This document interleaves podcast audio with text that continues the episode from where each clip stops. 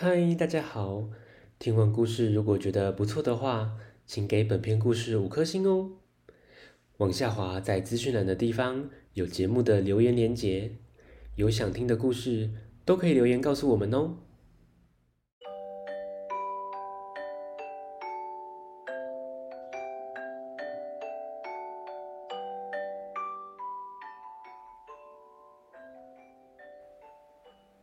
来来来，听故事！欢迎收听大肚鱼说故事。大肚鱼要分享的是《草帽飞起来了》，作者郑中贤，爸爸文化出版。阿和的草帽为什么飞起来了？嗯，风吹的。或者是有人在变魔术，我们来听故事喽。庙前的广场上，有一群孩子们在玩捉迷藏，阿和也很想一起玩。有个臭男生就指着阿和叫：“操桃啊，操桃啊，我们才不跟你一起玩嘞！” 原来。阿和头上长了烂疮，就是癞痢头啦。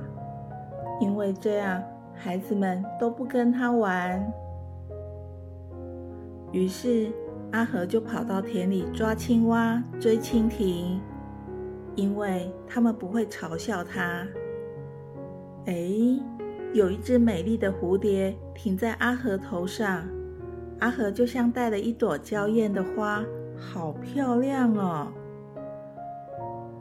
接着，阿和又跑到稻田，遇到了稻草人。孤单的稻草人要阿和把他从田里一、一、一不拔起来，就可以一起玩了。他们一起跑跑跑，比赛看谁跑得快、跳得远。他们变成了好朋友，每天都一起玩。有一天。阿和的妈妈亲手编了一顶草帽送给他，让阿和戴着保护头部的伤口，并且可以挡太阳。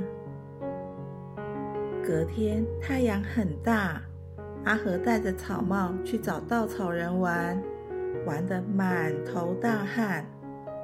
阿和想到稻草人每天都站在太阳底下，很热的，就将草帽送给了他。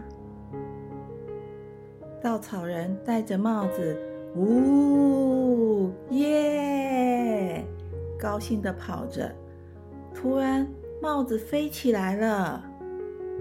哎，还有一对翅膀。原来帽子里有一只白鹭鸶。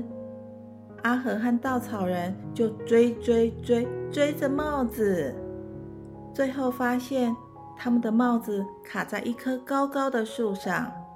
阿和跳啊跳，哦，太矮了，拿不到帽子，甚至把稻草人倒过来，用稻草人的脚努力的拨拨拨，要拨开帽子，还是拿不到。算了，先回家吧。阿和回到家后，妈妈发现帽子不见了，阿和当然被骂了。妈妈要他。一定要将帽子找回来。第二天一大早，阿和和稻草人就拿着梯子要去拿帽子，却发现帽子里有一颗鸟蛋，帽子变成白鹭丝的鸟巢了。阿和不忍心让白鹭丝没有家，于是他回家跟妈妈说。他要将帽子留给白露丝。阿和知道妈妈很忙，就请妈妈教他如何编草帽。妈妈很高兴地带着阿和去采收蔺草。哦，原来编草帽的草和稻草人的草不一样。